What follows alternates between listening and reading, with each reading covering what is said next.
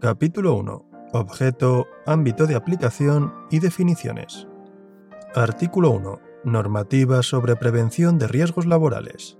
La normativa sobre prevención de riesgos laborales está constituida por la presente ley, sus disposiciones de desarrollo complementarias y cuantas otras normas legales o convencionales contengan prescripciones relativas a la adopción de medidas preventivas en el ámbito laboral o susceptibles de producirlas en dicho ámbito. Artículo 2. Objeto y carácter de la norma. 1. La presente ley tiene por objeto promover la seguridad y la salud de los trabajadores mediante la aplicación de medidas y el desarrollo de las actividades necesarias para la prevención de riesgos derivados del trabajo. A tales efectos, esta ley establece los principios generales relativos a la prevención de los riesgos profesionales para la protección de la seguridad y de la salud, la eliminación o disminución de los riesgos derivados del trabajo, la información, la consulta, la participación equilibrada y la formación de los trabajadores en materia preventiva en los términos señalados en la presente disposición. Para el cumplimiento de dichos fines, la presente ley regula las actuaciones a desarrollar por las administraciones públicas, así como por los empresarios, los trabajadores y sus respectivas organizaciones representativas. 2. Las disposiciones de carácter laboral contenidas en esta ley y en sus normas reglamentarias tendrán en todo caso el carácter de derecho necesario mínimo indisponible, pudiendo ser mejoradas y desarrolladas en los convenios colectivos. Artículo 3. Ámbito de aplicación. 1. Esta ley y sus normas de desarrollo serán de aplicación tanto en el ámbito de las relaciones laborales reguladas en el texto refundido de la Ley del Estatuto de los Trabajadores, como en el de las relaciones de carácter administrativo o estatutario del personal al servicio de las administraciones públicas, con las peculiaridades que en este caso se contemplan en la presente ley o en sus normas de desarrollo ello sin perjuicio del cumplimiento de las obligaciones específicas que se establecen para fabricantes, importadores y suministradores y de los derechos y obligaciones que puedan derivarse para los trabajadores autónomos.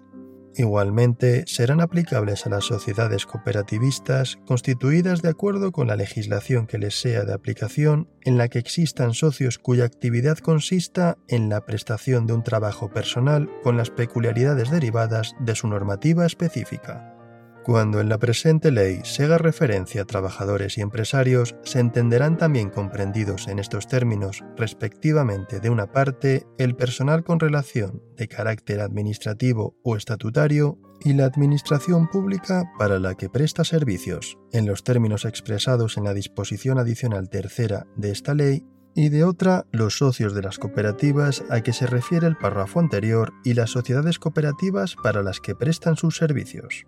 2. La presente ley no será de aplicación en aquellas actividades cuyas particularidades lo impidan en el ámbito de las funciones públicas de policía, seguridad y resguardo aduanero, servicios operativos de protección civil y peritaje forense en los casos de grave riesgo, catástrofe y calamidad pública, Fuerzas Armadas y actividades militares de la Guardia Civil.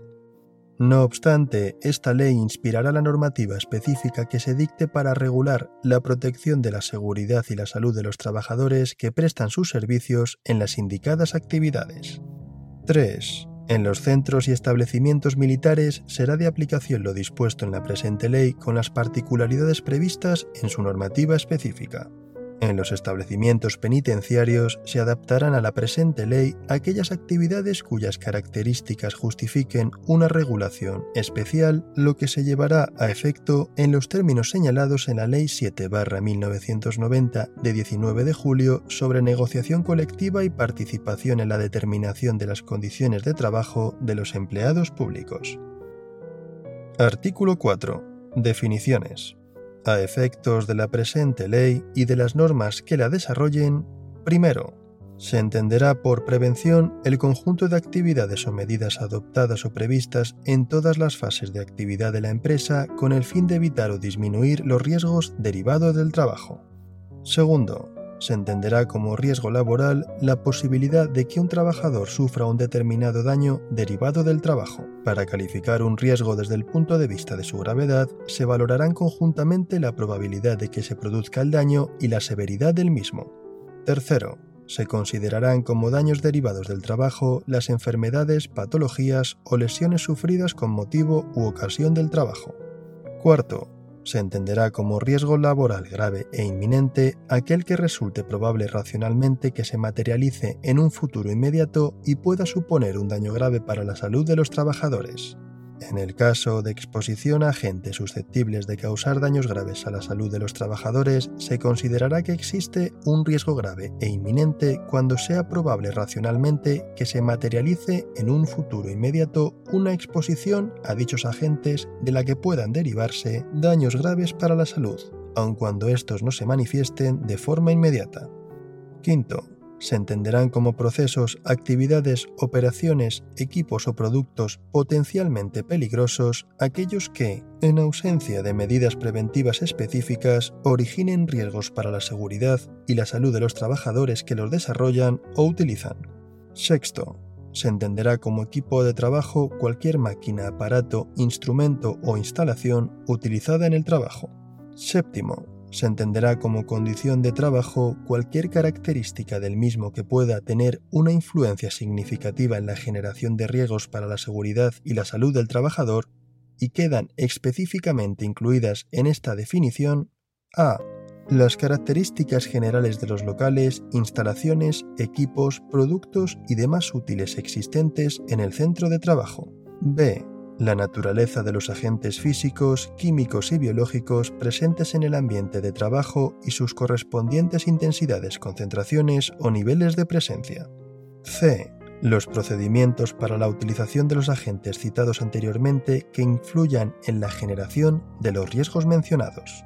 D todas aquellas características del trabajo, incluidas las relativas a su organización y ordenación, que influyan en la magnitud de los riesgos a que esté expuesto el trabajador.